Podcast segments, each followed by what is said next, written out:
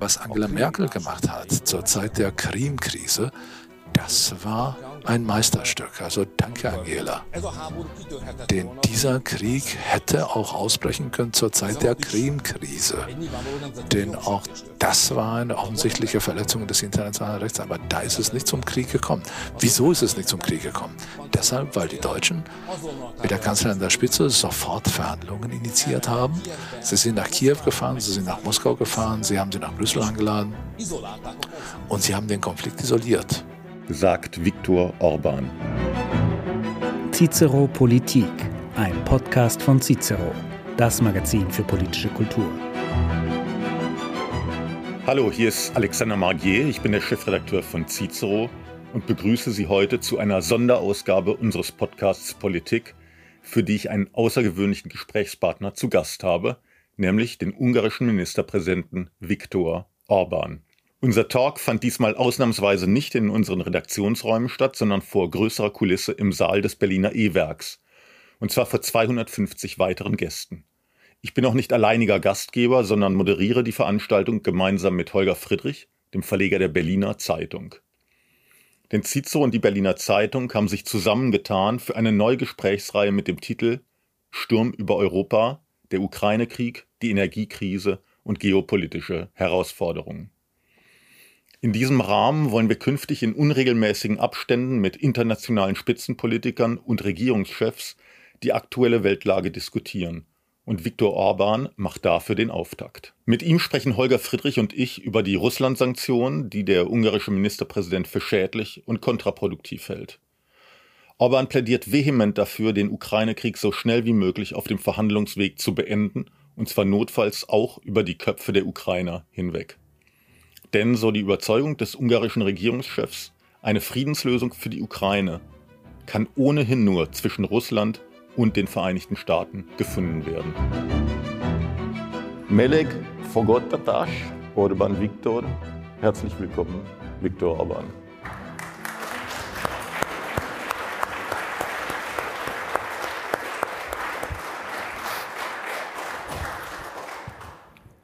Herr Ministerpräsident, am frühen Morgen des 24. Februar fielen russische Truppen in die Ukraine ein. Ein Nachbarland übrigens von Ungarn, das ist hier vielen immer noch nicht bewusst. Ähm, wie haben Sie von diesem Ereignis erfahren und was waren in dem Moment Ihre ersten Gedanken? Am 5. Februar war ich in Moskau. Drei Wochen vor dem Krieg und ich verhandelte fünf Stunden lang mit Wladimir Putin. Das war eine Art Friedensmission. Ich habe früher bereits gesehen, dass das zu Problemen führen würde. Und die Tatsache, dass es niemanden auf der westlichen Seite gibt,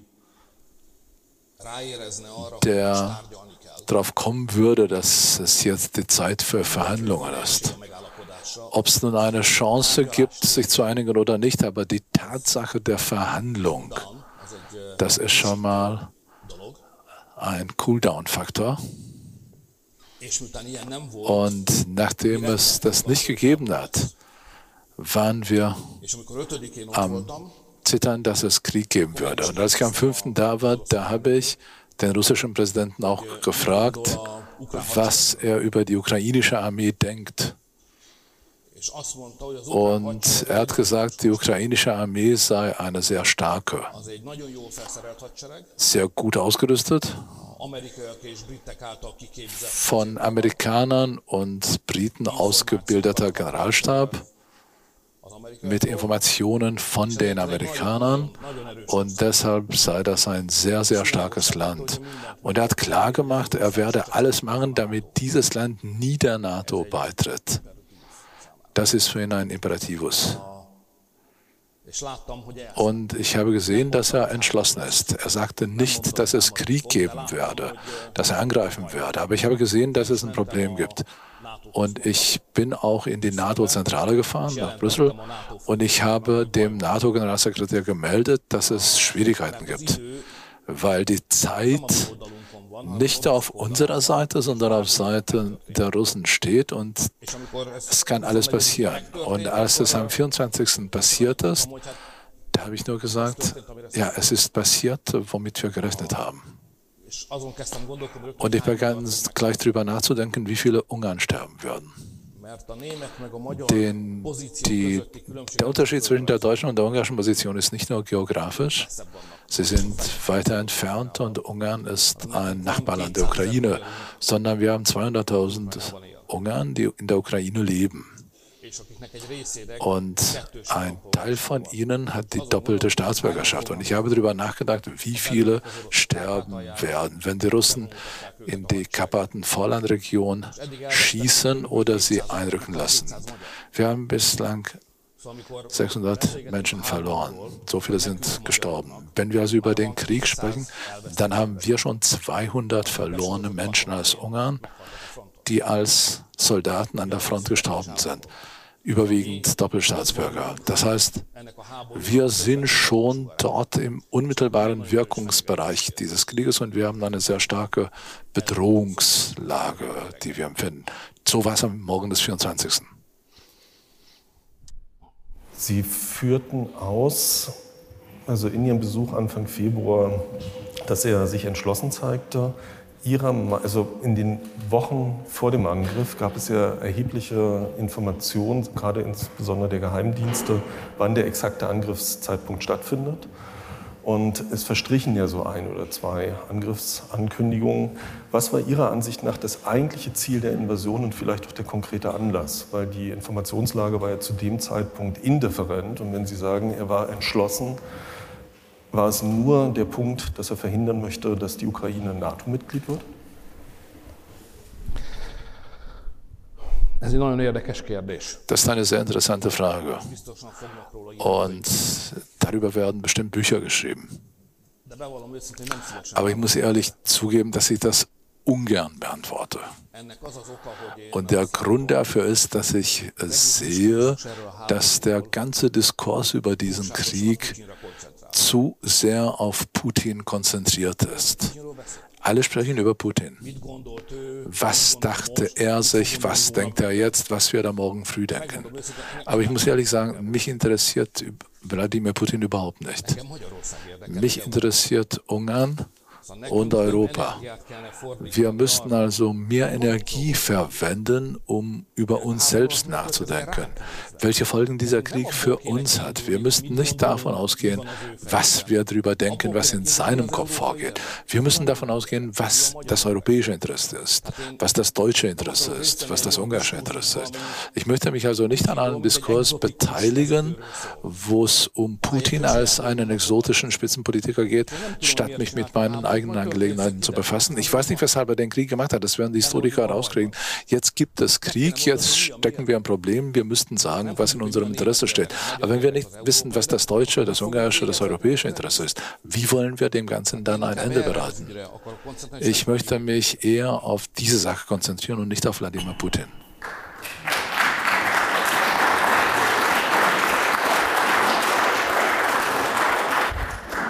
Ich glaube, die meisten Europäer sind sich darin einig, dass ein gemeinsames Ziel darin besteht, der Ukraine in dieser Situation beizustehen.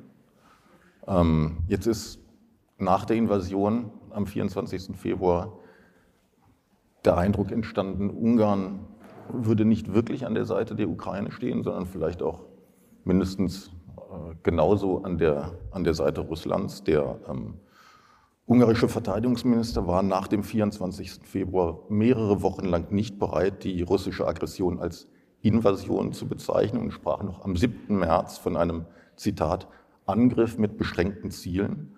Warum waren Sie so zögerlich, Putins Angriffskrieg als das zu bezeichnen, was er nun mal war und weiterhin ist? Ich habe das am ersten Tag als eine Aggression bezeichnet Und wir haben die europäische Interpretation akzeptiert. Wir denken über den Krieg das, was die Europäische Union sagt, und wir sind ein Teil davon. Es gibt also keinen gesonderten ungarischen und gesonderten europäischen Standpunkt. Wir teilen den Standpunkt der Europäischen Union, das ist eine Aggression und darüber hinaus, ich bin Jurist, gut war ich irgendwann mal. Um ganz genau zu sein, ich habe mal Jura studiert. Also juristisch ist die Situation völlig offensichtlich. Es gibt das Völkerrecht, das wurde von den Russen verletzt, das nennt man Aggression, sie haben einen Krieg angefangen. Ganz egal, was der Auslöser war, das ist eine internationale Rechtsverletzung. Da gibt es kein Drumrumreden, das ist eine Aggression und der ungarische Standpunkt ist diesbezüglich völlig offensichtlich. Die Frage ist, wenn wir über diese Situation nachdenken, welchen Ausgangspunkt wählen wir dann? Wie Sie das gemacht haben. Man pflegt mich zu fragen, auf welcher Seite stehen wir? Wir stehen auf der Seite der Ungarn. Und ich halte es für ein immenses Problem. Ich halte es für ein immenses Problem, dass es nicht geschafft wurde, diesen Konflikt zu isolieren. Sie werden sicherlich wissen, dass ich mit Angela Merkel einige brutale Duelle hatte bezüglich bestimmter Fragen, insbesondere in Sachen Migration. Aber was Angela Merkel gemacht hat zur Zeit der Krim-Krise, das war ein Meisterstück. Also danke, Angela. Denn dieser Krieg hätte auch ausbrechen können zur Zeit der Krim-Krise. Denn auch das war eine offensichtliche Verletzung des internationalen Rechts. Aber da ist es nicht zum Krieg gekommen. Wieso ist es nicht zum Krieg gekommen? Deshalb, weil die Deutschen mit der Kanzlerin der Spitze sofort Verhandlungen initiiert haben. Sie sind nach Kiew gefahren, sie sind nach Moskau gefahren, sie haben sie nach Brüssel eingeladen und sie haben den Konflikt isoliert. Das heißt, der Krim-Konflikt ist ein russisch-ukrainischer Konflikt geblieben. Und sie haben nicht zugelassen, dass das hochgeht und wir alle involviert werden. Und das war eine diplomatische Leistung. Und jetzt, als dieser Krieg ausgebrochen ist, da gab es niemanden, der von der europäischen Seite zumindest einen Versuch unternommen hat, das Ganze zu isolieren. Das Ganze ist gleich hochgegangen und wir waren alle involviert. Und jetzt sprechen wir alle drüber, ob Ukrainer oder Russen, statt darüber zu sprechen, was in unserem Interesse liegt. Ungarn will also nicht in die Situation gelangen, die eigenen Schritte nicht aus den eigenen Interessen abzuleiten. Ich bin also nicht bereit, den Ukrainern so zu helfen, dass ich dabei Ungarn zugrunde richte. Ich bin nicht bereit, den Ukrainern so zu helfen, dass dabei Ungarn sterben. Das ist eine Einschränkung, die gehört akzeptiert. Der gute Wille ist wichtig, aber in der Politik besteht nicht die Verantwortung für die Absicht. Vielleicht überrascht Sie das. Es geht nicht darum, wer der gute Mensch ist. Es ist natürlich gut, wenn es viele gute Menschen gibt. Aber die Frage lautet, wer löst das Problem? In der Politik besteht eine Verantwortung dem Ergebnis gegenüber, nicht der Absicht gegenüber. Wir sind dafür verantwortlich, ob wir es nun lösen oder nicht. Nicht dafür, ob wir richtig oder schlecht gedacht haben. Und ich will diese Problematik lösen und eben deshalb gehöre ich zum Friedenslager. Heute gibt es also in Europa zwei Lager. Kriegslager und Friedenslager. Und ich bin auf der Seite der, der sofortigen Feuerpause und sofortiger Verhandlungen. Ganz egal, was die Ukrainer darüber denken. Ich als Ungar habe das Interesse, dass möglichst bald eine Feuerpause kommt und möglichst bald Friedensverhandlungen aufgenommen werden. Das unterscheidet mich von Ihnen, die das aus der ukrainischen Perspektive ableiten, was gemacht werden muss. Ich bin also in einer anderen Position. Darf ich an der Stelle noch mal kurz nachfragen? Habe ich Sie richtig verstanden, dass mit einer Bundeskanzlerin Angela Merkel es nicht zu einem Ukraine-Krieg gekommen wäre? Egész biztosan. Mit Sicherheit. Sie haben gerade gesagt, Sie beziehen eine ungarische Position, wo Sie die Interessen Ungarns vertreten. Alles andere lassen Sie links und rechts liegen. Jetzt ist Ungarn aber Teil der EU. Und die EU ist eine Wertegemeinschaft und bündelt auch ihre Kräfte, nicht nur bei den Werten, sondern auch in der Ökonomie. Wir haben die Kapitalfreiheit, wir haben die Bewegungsfreiheit.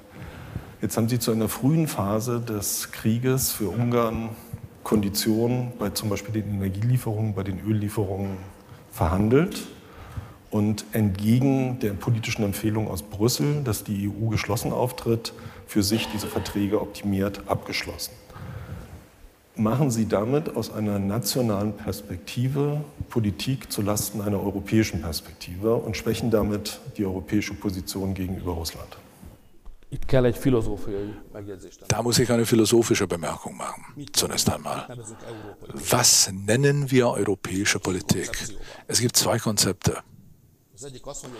Zum einen wird besagt, europäische Politik ist das, was die europäischen Institutionen in Brüssel formulieren.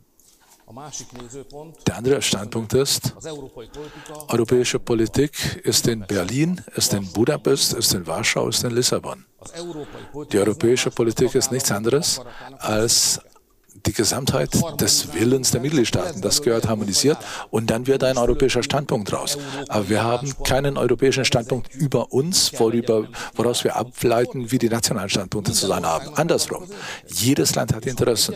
Und wenn wir einverstanden sind, na, dann gibt es den europäischen Standpunkt. Das ist die philosophische oder soziologische Bemerkung. Was das Konkrete anbelangt. Ich habe jetzt schwierige Verhandlungen mit der Kommission in Finanzangelegenheiten. Ich müsste jetzt also sehr höflich formulieren.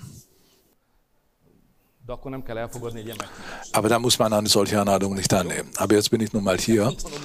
Ich muss also ehrlich sagen, das, was die Kommission in Sachen Sanktionen jetzt macht, das ist katastrophal. Nicht die Sanktionen an und für sich. Die Sanktionen können gut und schlecht sein, sondern wie es auf Englisch heißt, Craftsmanship, das Engineering, wie das umgesetzt wird. Das ist ein System auf eine außerordentlich primitive Art und Weise umgesetzt, wo die europäischen Interessen völlig beiseite gelassen werden. Und diese Sanktionen in dieser Form, die bringen uns um. Die werden die deutsche Wirtschaft zugrunde richten, sie richten die ungarische Wirtschaft zugrunde. Das ist nicht gut. Das heißt, Sanktionen muss man anders auferlegen. Als ich in Brüssel gesagt habe, Freunde, Ungarn ist ein Landlocked Country. Man kann nicht auf dem Seeweg Öl hinliefern, nur durch Pipelines. Ein Ende ist in Russland, das andere Ende ist in Ungarn und es gibt keine andere Pipeline.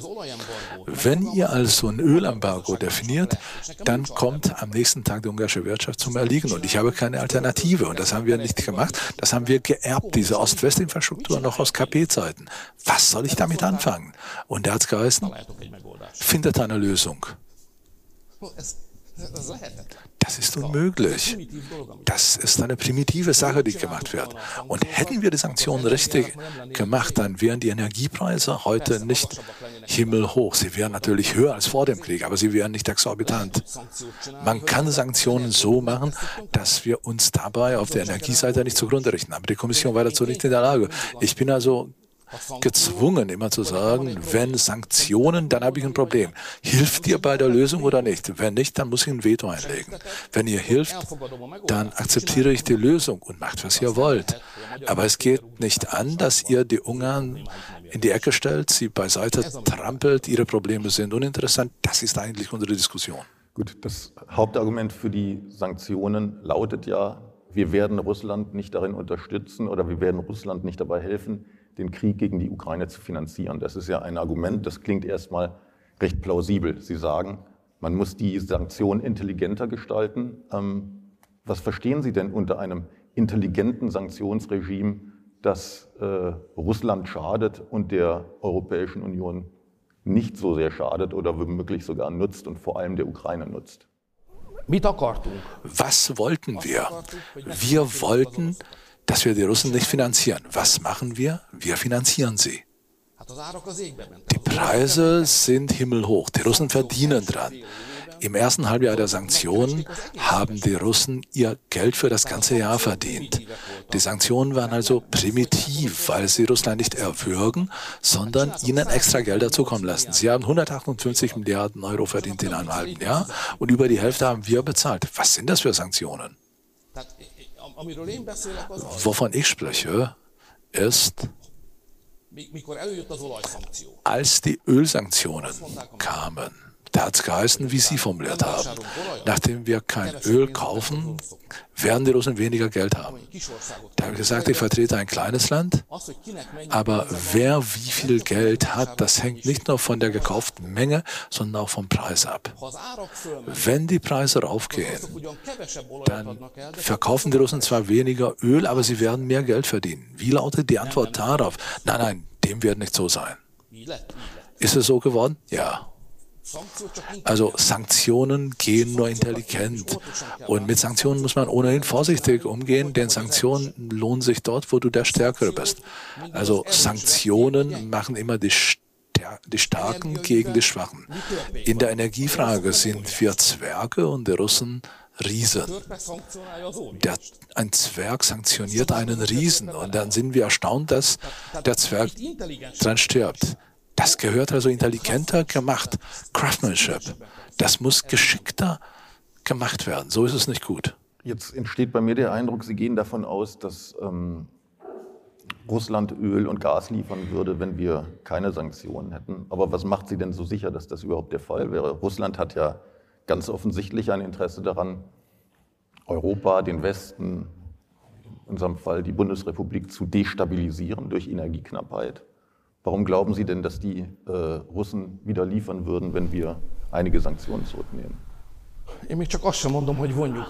Ich sage noch nicht einmal, dass wir die zurücknehmen sollten. Ich schlage nur vor, sie zu überdenken und die Sanktionen neu zu schnitzen. Ich sage nicht, dass wir das nicht machen sollen. Ich sage nicht, dass wir uns zurückziehen sollen. Ich sage nicht, dass wir aufgeben sollen.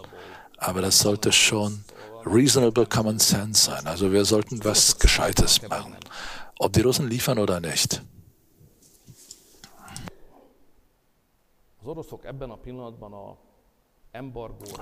Im Moment reagieren die Russen auf ein Embargo so, dass sie nicht liefern, wie sie sagen. Und ob das je wieder aufgenommen wird, das wissen wir nicht. Insbesondere, wenn bestimmte Gruppierungen mit Terroraktionen die Leitung sprengen. Wenn die Leitungen gesprengt werden, dann, können, dann könnten die Russen nicht mal liefern, wenn sie wollten. Das passiert jetzt. Zerstört wird die Infrastruktur, über die die Russen Gas und Öl nach Europa bringen können. Das war der Fall beim Nord Stream. Und wir, besorg, wir sind besorgt, dass das auch im Süden passieren könnte. Und das ist die einzige Großvolumenleitung. Das kommt über die Türkei, Mazedonien, Serbien, Ungarn. Da kommt russisches Gas. Wenn auch das gesprengt wird, dann wird Ungarn ohne Versorgung bleiben. Wir sind also diesbezüglich besorgt und ich möchte eine Lösung, dass russische Energie kommt und auch längerfristig. Was ist das europäische Interesse? Das europäische Interesse besteht nicht darin, dass die russische Energieabhängigkeit ausgetauscht wird gegen eine amerikanische Energieabhängigkeit. Wir wollen nicht äh, Herrchen wechseln. Wir wollen Unabhängigkeit. Das heißt, wir wollen Alternativen haben. Wenn wir wollen von dort, von dort oder von dort. Wenn wir wollen aus Algerien, aus Katar, aus Amerika oder aus Russland. Das ist unsere Sache. Wir brauchen also die Unabhängigkeit. Wir wollen nicht ausgeliefert sein. Was wir jetzt machen, das heißt, wir tauschen die Abhängigkeit von Russland gegen die Abhängigkeit aus den USA. Das ist bequemer, weil im Gegensatz zu den Russen sind die Amerikaner Demokraten und politisch ist das für uns vielleicht bequemer, aber nicht gut. Wir brauchen eine gute Struktur. Die Frage ist also nicht, ob die Russen liefern oder nicht, sondern von wie vielen anderen Stellen wir noch liefern lassen können. Und dann müssen wir es hier einen Wettbewerb herbeiführen. Wir sind Käufer. Für uns ist gut, wenn wir vier, fünf Angebote auf dem Tisch haben. Und dann können wir kaufen, wo wir wollen. Aus wirtschaftlichen oder politischen Überlegungen. Das Problem ist nicht, dass es russisches Gas und Öl gibt. Das Problem ist, es gibt nichts anderes. Und deshalb sind wir ausgeliefert. Das ist also unsere Logik. Längerfristig ist es im europäischen Interesse, viele Möglichkeiten zu haben und nicht ein Härchen gegen ein anderes zu tauschen. Sie führten vorhin aus, dass der Konflikt zwischen Russland und der Ukraine ein lokaler Konflikt war, solange er sich auf die Krim bezog. und dass es mittlerweile ein eskalierender internationaler Konflikt ist. Zurückkommt jetzt auf die Embargo- oder Sanktionspolitik, müssen wir ja feststellen, dass wir eine europäische Perspektive haben, wir haben eine russische Perspektive und wir haben eine ganz große indifferente Perspektive. Da gehören Länder wie Indien dazu, China, früher nannten wir es die Blockfreien. Und sollten wir nicht aus einer europäischen Perspektive die Kräfte und auch den Bedarf und die Verhandlungsmacht bündeln, damit wir genau diesen offenen Wettbewerb herstellen können, um unsere Bedürfnisse befriedigen zu können und gleichzeitig faire Preise zu haben. Und inwieweit hilft es an dieser Stelle, dass Ungarn sich konträr zu den momentan vorgegebenen europäischen Verhandlungspositionen stellt? Also spielen Sie damit taktisch nicht eigentlich einer russischen Perspektive in die Hände? A vád das ist der Vorwurf. Also mir wird vorgeworfen, ich sei das trojanische Pferd von Putin. Aber ich sage immer, wir vertreten die Interessen der Ungarn und fertig.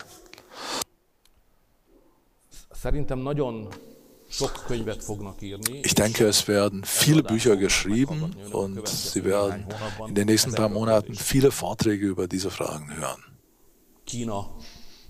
China. Die Russen haben wir jetzt äh, unter die Achselhöhle der Chinesen gedrückt. Sie liefern dorthin Energie. Indien war nicht bereit, sich auf Seite des Westens zu stellen. Die OPEC-Länder haben uns praktisch erniedrigt. Die Amerikaner sind hingegangen, sie möchten mehr, mehr fördern, damit die Energie billiger wird. Die Saudis haben gesagt, viel Erfolg. Und dann haben sie verlauten lassen, dass sie die Förderung senken. Also diese ganze vom Westen übernommene Konfliktlage hat die Folge, dass unsere Schwäche offenkundig geworden ist.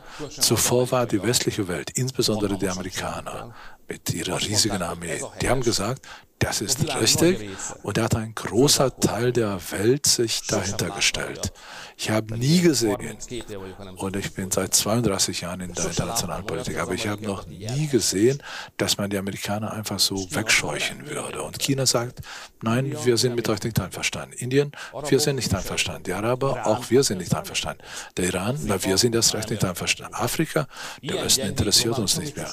So schwach waren wir global noch nie. Und das ist jetzt offenkundig geworden. Und ich denke, das ist nicht gut. Aber es ist sehr wichtig, dass die Politiker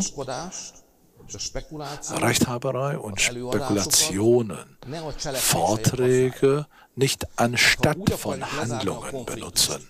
Denn wenn wir einen Konflikt so abschließen wollen, dass wir uns eine langfristige Lösung ausdenken, und wenn wir die gefunden haben, dann beginnen wir zu verhandeln, dann wird dieser Krieg Jahre dauern. Diese Denke gehört umgedreht. Wir müssen sagen, ob es nun eine langfristige Lösung geben wird oder nicht, aber jetzt sofort eine Feuerpause. Feuerpause sofort. Ansonsten werden zigtausende sterben. Und der Krieg wird näher an Europa gelangen. Ob es nun eine langfristige Lösung gibt oder nicht, sofortige Feuerpause. Das sagt der Papst, das sagt Kissinger, das sagt Habermas. Einige amerikanische Republikaner, ich selbst, eine sofortige Feuerpause. Und dann sollten wir Verhandlungen aufnehmen. Aber wir müssen uns nicht so hinsetzen, dass wir die Lösung kennen, denn die kennen wir nicht. Aber eine Sache wissen wir, jeder Kriegstag ist schlimmer als die Feuerpause. Deshalb müssen wir Politiker unsere Kräfte jetzt auf die Feuerpause fokussieren, nicht auf langfristige Rechthaberei. Ich denke, das wäre die richtige Polit Politikerverhaltensweise. Aber Sie sagen immer,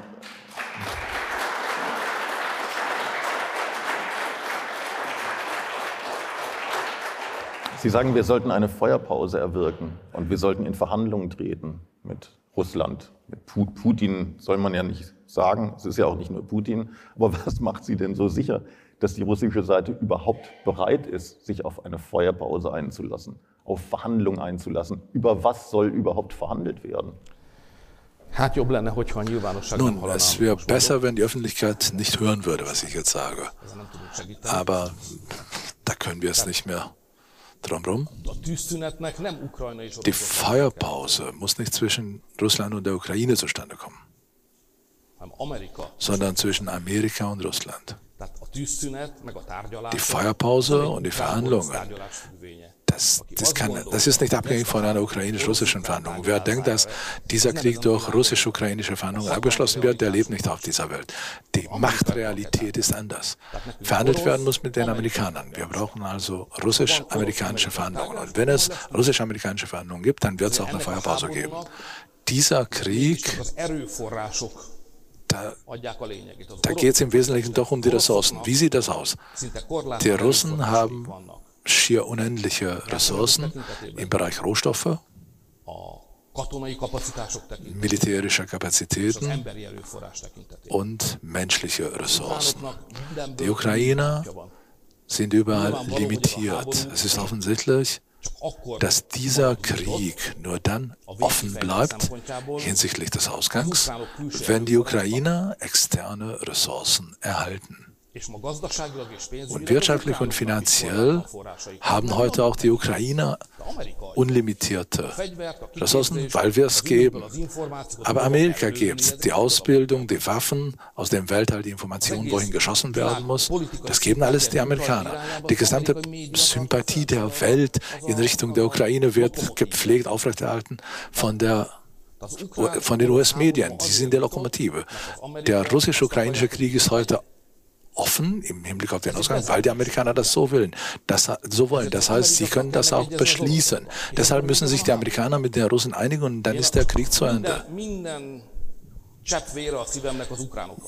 Ich bin mit jedem Tropfen meines Herzblutes auf der Seite der Ukrainer. Sie sind ein heroisches Volk. Wir hatten und haben viele Konflikte mit ihnen. Aber das ist uninteressant. Sie sind ein heroisches Volk. Sie kämpfen außerordentlich heroisch. Aber sie können nur deshalb im offenen Krieg stehen, weil wir unlimitiert Geld, Waffen, Informationen und alles bereitstellen. Deshalb können sie diesen Krieg auch nicht abschließen.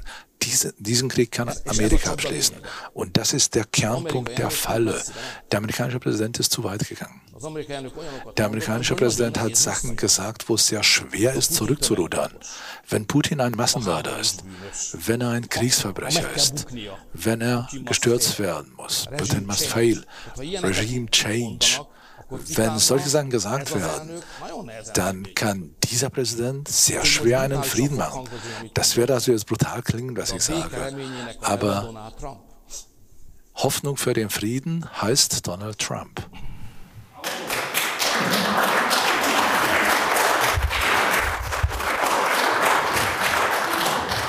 Also als jemand in der DDR sozialisiert, habe ich meine Erfahrung mit zu alten Politikern, die sich von ihren Ämtern nicht lösen können. Insofern hätten wir ein schönes neues Thema für eine nächste Runde.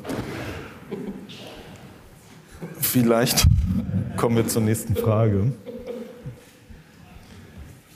Die Visegrad-Gruppe war ja zusammengesetzt aus Tschechien, der Slowakei, Polen und Ungarn und bildete ja ein kommunikatives Gegengewicht zu dem westlichen Teil der EU und war auch im Wertesinne eine Opposition innerhalb der EU und hat ja dort auch Wirkung entfaltet.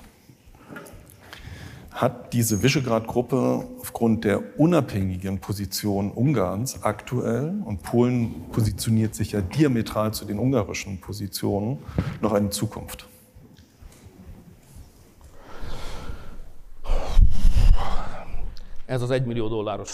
Das ist die One Million Dollar Frage.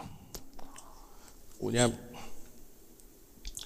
az világos volt, hogy a es war klar, dass die polnische Denke und historische Erfahrung und die ungarische sich voneinander unterscheiden. Das heißt, mit den Polen pflegen wir zwar ein bruderschaftliches Verhältnis und ohne zu denken opfern wir uns, wenn man mit den Polen um die polnische Freiheit zusammenzukämpfen hat. Das ist ein romantischer, zauberhafter Teil der Geschichte, aber unsere Denke war stets abweichend, weil unsere historischen Erfahrungen anders sind. Die Polen haben also immer anders gedacht über die Polen, über die Russen und auch über die Deutschen. Und dem ist auch jetzt so. Das diskutieren wir nicht tagtäglich, aber was die Polen ab und zu sagen über die Deutschen, nun, das ist zumindest aufregend. Und wir sagen solche Dinge nicht. Das hat sicherlich seinen Grund. Es war schon immer klar, dass in der Visegrad-Gruppe, wenn da das Geopolitische in den Vordergrund gestellt wird, dann ist es schwierig zusammenzuarbeiten. Wenn die Geopolitik nicht an der Tagesordnung ist, sondern nationale Interessen an der Tagesordnung sind, wenn um Werte in Brüssel gekämpft wird, wenn es heißt einzustehen für gemeinsame Interessen, sagen wir entgegen den Deutschen oder entgegen den großen Militärstaaten, damit wir Gewicht genug haben für Verhandlungen. Vier Länder, das sind schon über 60 Millionen Menschen. Und gemeinsam aufzutreten, dann geht es der Visegrad-Gruppe gut, dann ist das ein leichtes. Und jetzt sind wir in einem Abschnitt angekommen, wo Geopolitik das Wichtigste geworden ist. Und das quält und zerrt an der Visegrad-Staaten. Und es gibt ja noch zwei Dinge, ich weiß nicht, ob Sie als Deutsche darüber zu sprechen pflegen. Wenn Sie einen Blick auf die Wertelandkarte Europas werfen, dann werden Sie sehen, dass in Sachen Migration, das sind Genderfragen, hinsichtlich des Familienkonzepts, hinsichtlich des Gefühls der Nation eine Trennungslinie in Europa erhalten geblieben ist. Das geht oben los. An der Westseite der baltischen Staaten geht es runter an Tschechien, Ungarn vorbei und endet bei Slowenien. Wer östlich dieser Linie ist, denkt über die traditionelle Familie nach, nichts mit Gender oder Multikulti. Die wollen keine Migration. Das betrachten sie eher als eine Gefahr, nicht als eine Hilfe. Und das nationale Gefühl ist östlich dieser Linie, wo wir leben, da ist Nationalstolz die wichtigste Auftriebskraft. Das ist was Positives. Für ein deutsches äh, Gehör ist National Pride sicherlich etwas, was grauenhaft klingt. Aber östlich dieser Linie, über die ich spreche, sagt jedes Land, es braucht drei Dinge zum Leben. Deine Mutter, deinen Vater und den Stolz der Nation. Sonst gibt es kein Leben. Úgyhogy, úgyhogy ezért fontos, hogy a, a, und eben deshalb ist es wichtig, dass die Visegrad-Gruppe ein Europa basierend auf konservativen Werten vertreten. Wir verstehen, was sie machen. Migration, dass hier auch gleichgeschlechtliche Ehen möglich sein sollen. Hier wird es bald auch so eine Gruppengeschichte geben. Das verstehen wir alles. Und dass man Migration zu begrüßen hat. Aus deutscher Sicht ist das gewiss logisch. Aber wir denken das nicht so. Wir haben ein anderes Konzept. Und das wird ständig attackiert. Das gehört verteidigt. Zusammen ist es leichter, das zu verteidigen als einzeln. Das ist einer der Gründe der Visegrad-Gruppe. Verzeihung, dass ich so lange rede, aber es gibt gibt vielleicht einen noch wichtigeren Grund, das sind die Briten.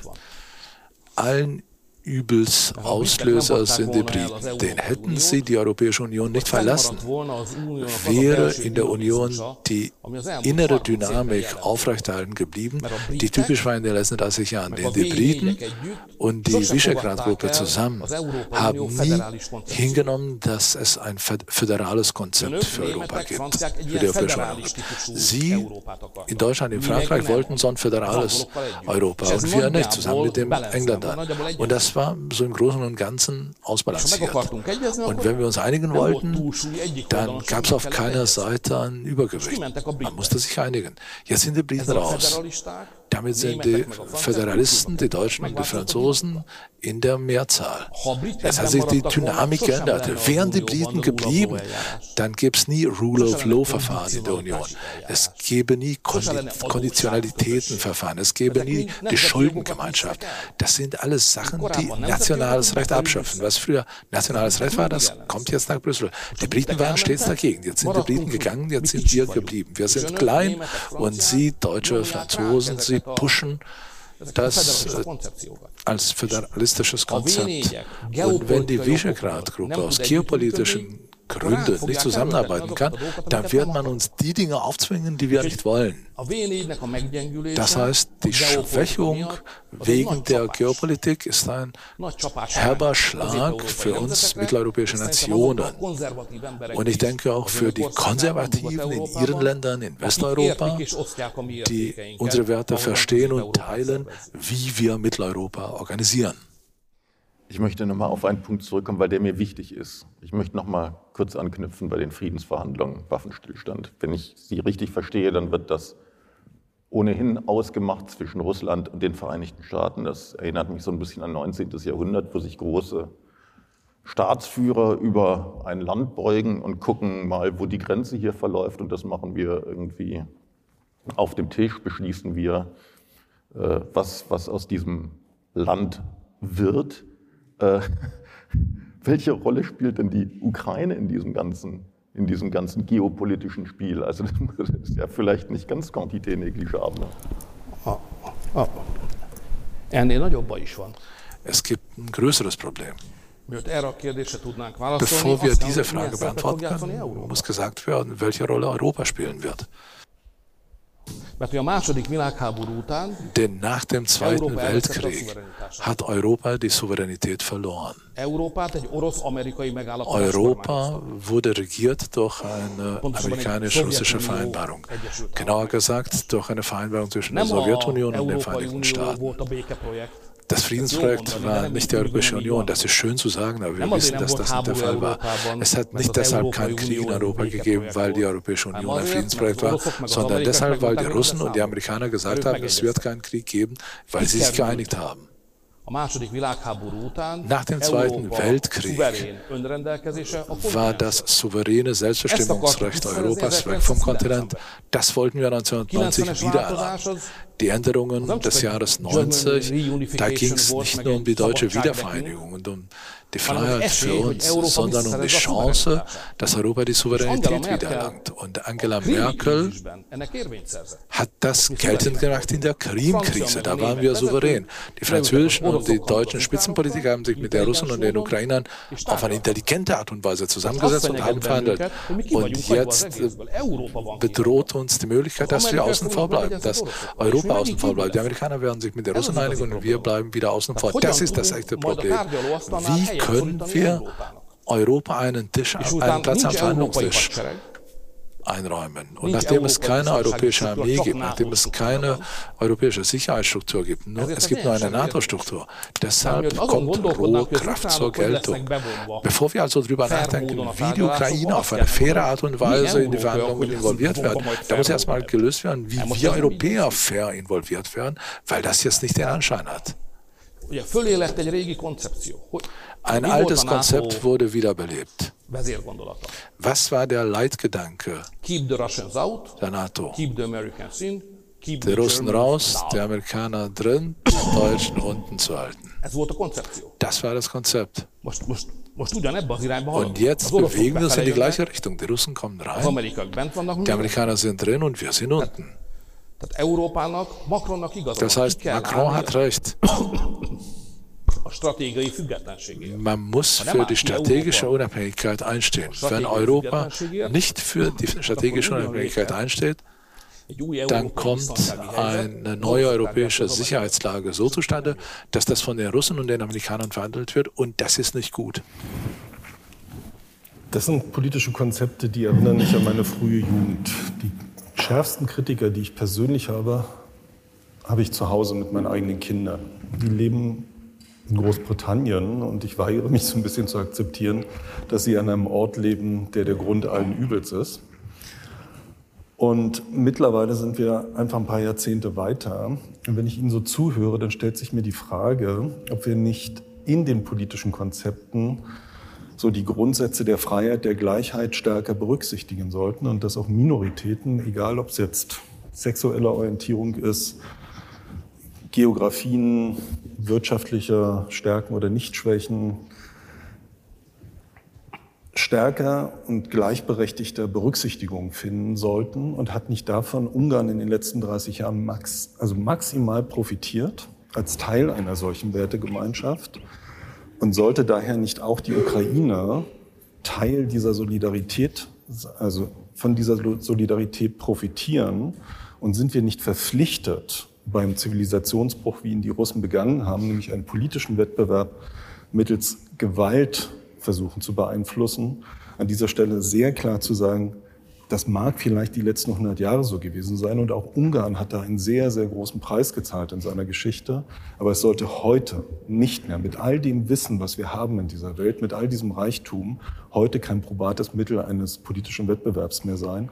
Und sollten wir es nicht, und gerade Ungarn mit der Geschichte, viel energischer zurückweisen und darauf hinarbeiten, dass minore Positionen ihre gleichberechtigte Position in einer zivilisierten Gesellschaft haben sollten. Also insofern die ganz konkrete Frage, Ungarn hat in den letzten 30 Jahren von diesen Freiheitsrechten profitiert und stellt sie aber aktuell heute durch sie massiv in Frage. Ist das nicht ein Widerspruch in sich?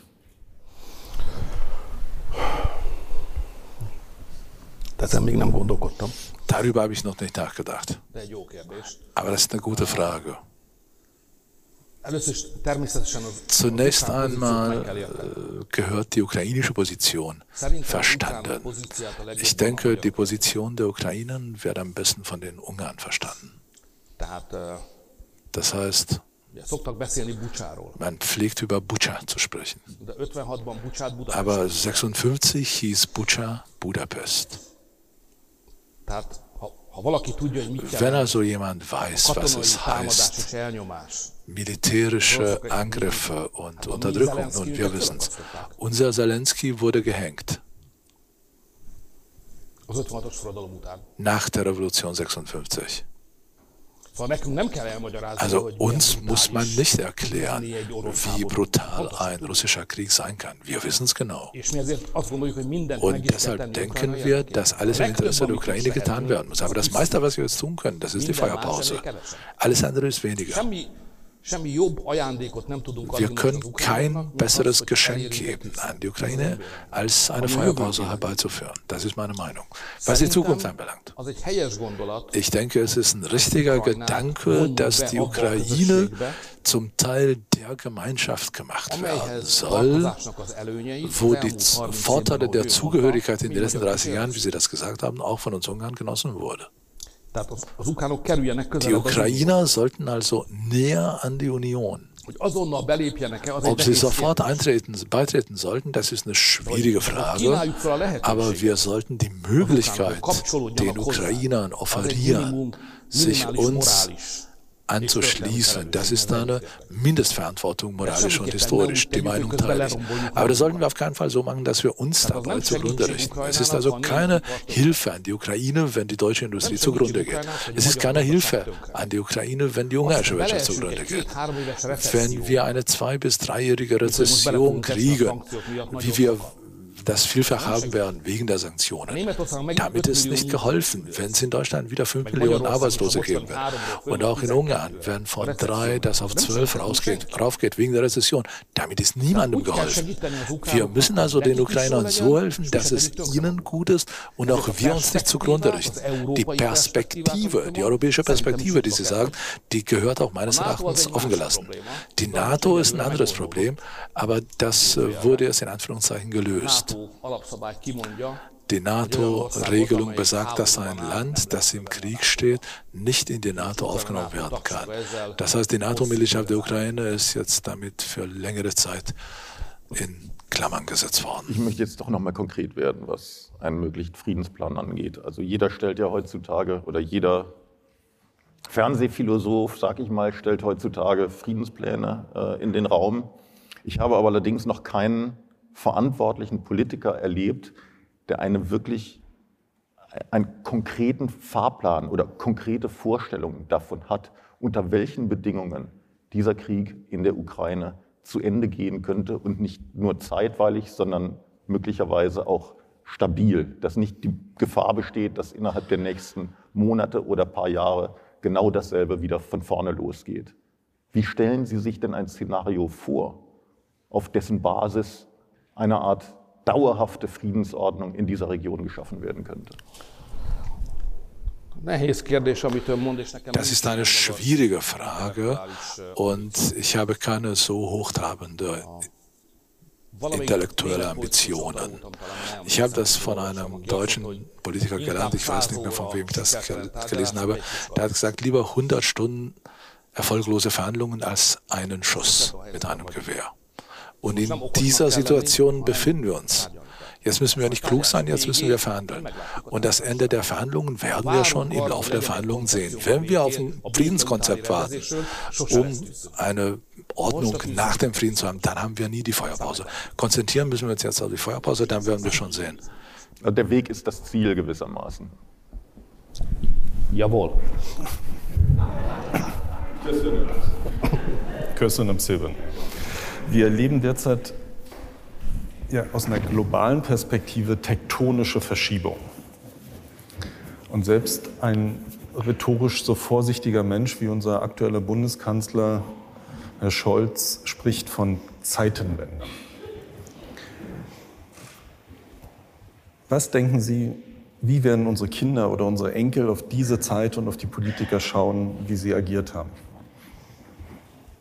Und vielleicht als, als Anregung, wie haben Sie als junger Mann, als Oppositionspolitiker, bevor die Mauer gefallen ist, auf die Generationen vor Ihnen an Politikern geschaut? Und heute sind Sie in einer ähnlichen Situation. Wie schauen Sie oder wie denken Sie, wird unsere Kinder- und Enkelgeneration auf unser Handeln heute schauen?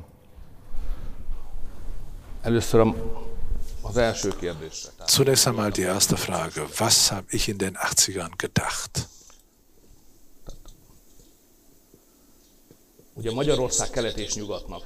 Ungarn liegt ja entlang der Trennungslinie zwischen dem Westen und dem Osten. Wir müssen immer in drei Richtungen schauen. Berlin, Moskau und Istanbul. Das ist das magische Dreieck Ungarns. In dieser Region leben wir. Und gelernt haben wir aus der Geschichte, dass es stets Großmächte gegeben hat, die daherkamen und uns sagen wollten, wie wir leben sollen. Es kamen die Türken und sagten, was der wahre Glaube ist. Dann kamen die Habsburger, die haben gesagt, wie ein guter Katholik, ein guter Christ zu sein hat. Katholisch, das war die Antwort. Dann kamen die Nazis, die gesagt haben, wo wir in den Charts der Rassen hingehören. Und dann kamen die Russen und die haben gesagt, wir werden euch umerziehen zum Homo Sovieticus. Das heißt, den Ungarn wollten immer alle sagen, wie wir leben sollen. Und in den 80ern, da dachte ich mir, wir müssen den Kommunismus deshalb stürzen, koste es, was es wolle, noch in meinem Leben, weil ich nicht bereit bin, so zu sterben, dass ich ein Leben gelebt habe und man mir immer gesagt hat, wie ich leben und mich verhalten soll. Das ist unmöglich. Und wenn man mir jetzt sagen will, natürlich unter demokratischen Umständen, wie die ungarische Familie aussehen soll, wie die ethnische Zusammensetzung Ungarns sein soll, ich sollte, wir sollten aus der Fremde jemanden reinlassen. Nun, dagegen habe ich gekämpft. Man möge mir nicht aus Brüssel, Berlin oder Paris sagen, wie die ungarische Familie sein soll und wen wir als Migrant reinlassen sollten und wen nicht und wie die ethnische Zusammensetzung ausschauen sollte. Ja, wie? Freiheit, die Wahl des freien Lebens und die nationale Unabhängigkeit, all das ist eine so eine Verflechtung in Ungarn. Das nationale Gefühl ist in Ungarn deshalb positiv, weil das die Freiheit selbst ist. Wenn du nicht frei bist als Nation, dann bist du auch nie frei als Individuum. Das ist das ungarische Gesetz, das ist die Erfahrung. Wir sind also zugleich national motiviert und Freiheitskämpfer. Beides geht für die ungarische Denke nur zusammen. Nun, was unsere Kinder anbelangt. Wissen Sie, die Frage lautet, was ist Ihr Konzept über das Leben, das menschliche Ich weiß nicht, wie das in Deutschland beantwortet wird, aber in Ungarn lautet die Antwort, das Leben ist ein Bündnis. Ein Bündnis, die bereits gestorbenen Ungarn, die jetzt lebenden Ungarn und die noch auf, auf, die Welt zu kommenden Ungarn. Das ist ihr Bündnis. Mein Leben ist dieses Bündnis selbst. Was ich von dort bekommen habe und gut ist, das gehört bewahrt, kostet es, was es wolle. Die Sprache, die, Freiheit, die Freiheitsliebe, alles, was gut ist im Falle der Ungarn. Es ist übrigens nicht alles gut, aber das, was gut ist, das muss bewahrt werden. Zweitens, ich kann nicht eine solche Welt weitergeben, wo meine Kinder sich nicht aussuchen können, wie sie leben wollen. Ich kann nicht ein Land weiterreichen an unsere eigenen Kinder, wo gemäß Direktiven aus Brüssel Familie, Migration, Multikulti geregelt werden. Das ist unmöglich und ich kann auch kein überschuldetes Land weitergeben. Ich bin grundsätzlich gegen die, Gemeinschaft, die Schuldengemeinschaft. Eine gute gemeinsame Verschuldung in Europa wird schon die neue europäische Einheit schaffen, sagt man. Das ist das Schlimmste, was passieren kann. Wir können nicht finanziell die Zukunft unserer Kinder ausbluten lassen, indem wir uns jetzt verschulden. Wir wollen also eine freie Welt hinterlassen für unsere Kinder, wo man versteht, was es heißt, ein Ungar zu sein, wo sie verstehen, weshalb ich gelebt habe, weshalb mein Vater gelebt hat, weshalb mein Großvater gelebt hat. Und auf dieser Grundlage können sie entscheiden, wie sie Ungarn sein wollen. Das ist die ungarische Vorstellung. Die, die, die unabhängigste, souveränste und freieste Ungarn Konstellation wollen wir an unsere Kinder weitergeben. Das ist das größte Geschenk, das wir geben können. Ich hatte die Frage von Holger Friedrich eher so verstanden, dass er wissen wollte, was glauben Sie, wie man in 50 oder 100 Jahren auf diese Zeit zurückblicken wird? Was erleben wir gerade? Man ist ja, wenn man mitten in der Zeit steht, mitten in der Geschichte, kann man das ja selten so gut beurteilen wie dann irgendwie aus einer, aus einer späteren historischen Perspektive. Also was, was für eine historische Zeit erleben wir gerade? Okay. Dann muss ich nur einen Satz hinzufügen. Ich will, dass unsere Kinder auf diese Epoche so zurückschauen, dass ihr Vater und ihre Mutter gut um die Unabhängigkeit Ungarns gekämpft hat und nicht zugelassen hat, dass jegliche fremde Aspekte beeinflussen, wie Ungarn geworden ist. Das sind historische Zeiten, wo wir unsere nationale Identität und unsere Freiheit verteidigen müssen. Und ich wünsche mir, dass unsere Kinder sich daran so erinnern, dass in diesen schicksalhaften Zeiten ihr, ihre Mütter und Väter gut gekämpft haben. Herr Orban, letzte Frage, die betrifft den Anlass Ihres Deutschlandsbesuchs. Es ist ja nicht nur hier bei uns zu sein, worüber wir uns natürlich freuen, aber Sie haben gestern Bundeskanzler Olaf Scholz getroffen. Ganz einfache Frage, wie waren, wie waren Ihre Gespräche? Worüber haben Sie gesprochen und begegnen Sie dem deutschen Bundeskanzler eher als Partner oder als Rivalen? Nagyon izgalmas találkozó volt. Es war ein sehr aufregendes Treffen. Két óráig tartott körülbelül. Es hat etwa zwei Stunden gedauert. Kancellárja egy, egy, Ihr Bundeskanzler egy a dolgokat gyorsan és szélesen megértő ember. Versteht Dinge schnell und umfassend. Man kann sich gut mit ihm unterhalten. In der historischen Perspektive nach hinten nach, und nach vorne gewandt, in der Breite über Wirtschaft, über Außenpolitik. Es ist gut, mit ihm zu sprechen. Dass ich nichts erreicht habe, ist eine andere Frage. Aber die Verhandlung selbst war dennoch gut und ein Ungar vermag das zu schätzen.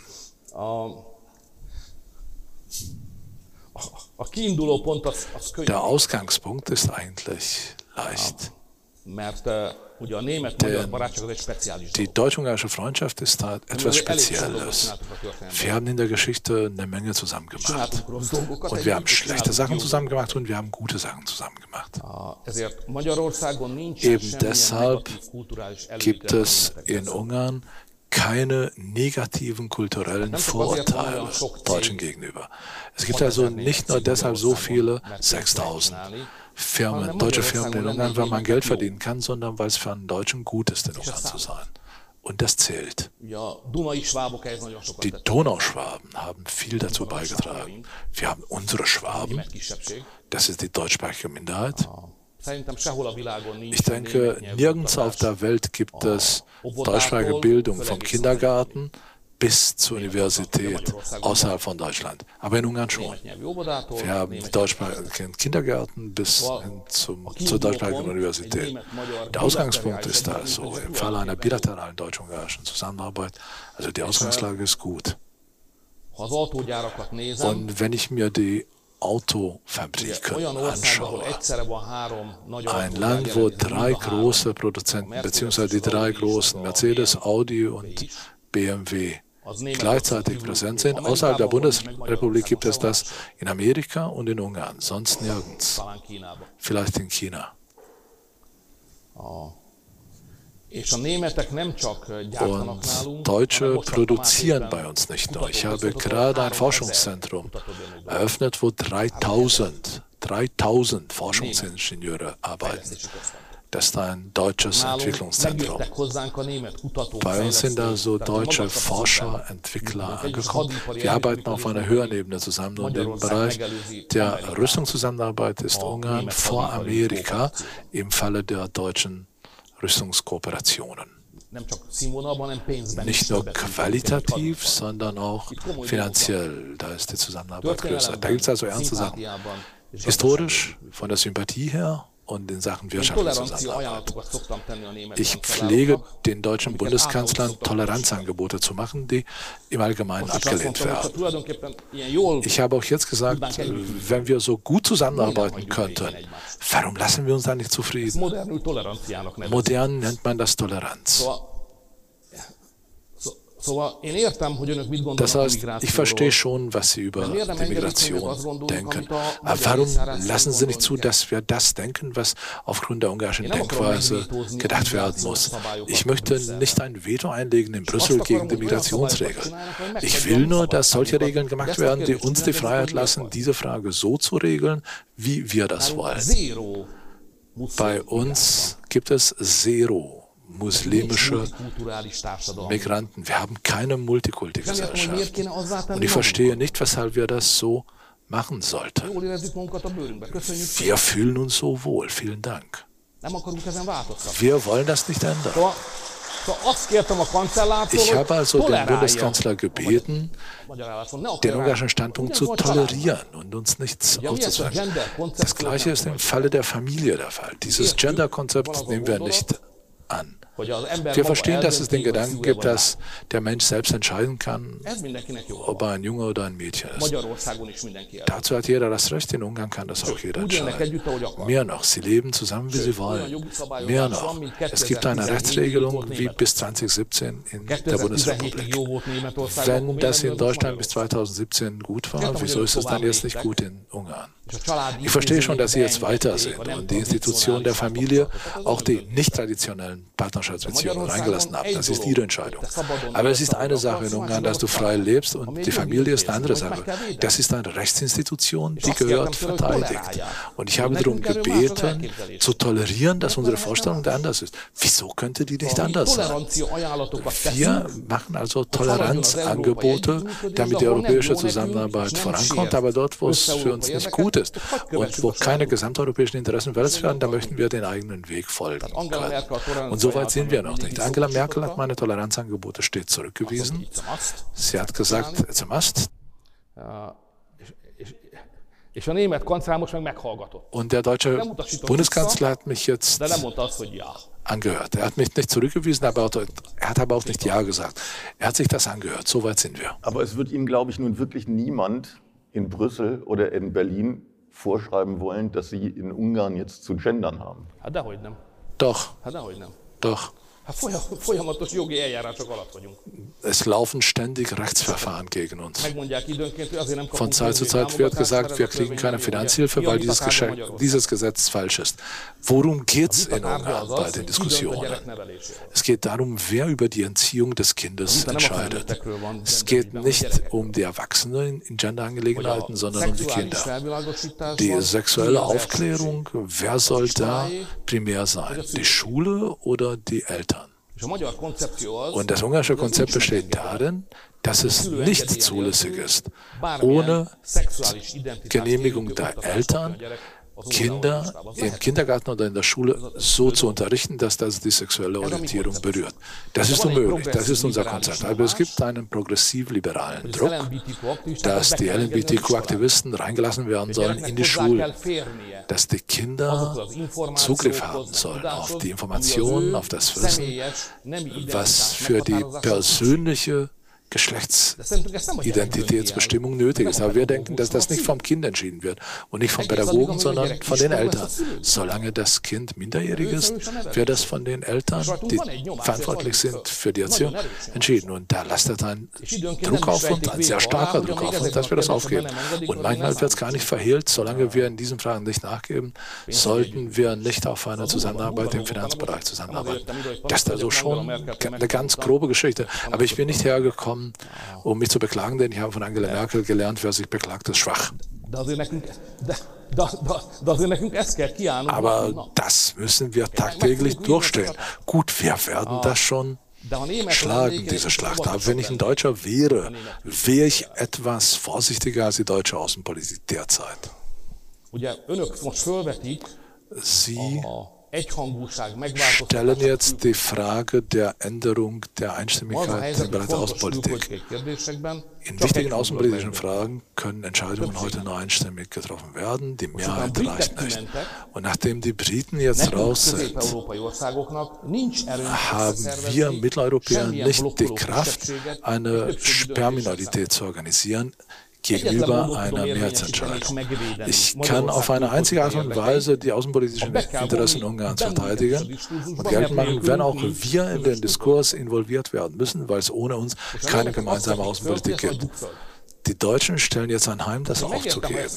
Ich verstehe, wenn das von einem Land mittlerer Größe gefragt wird, aber Deutschland, die ohnehin auf die, auf die gesamte europäische Politik lastet, müsste Deutschland ein bisschen vorsichtiger sein mit solchen Vorstellungen. Denn was sehen wir? Die Deutschen wollen die Außenpolitik selber entscheiden. Das ist nicht gut.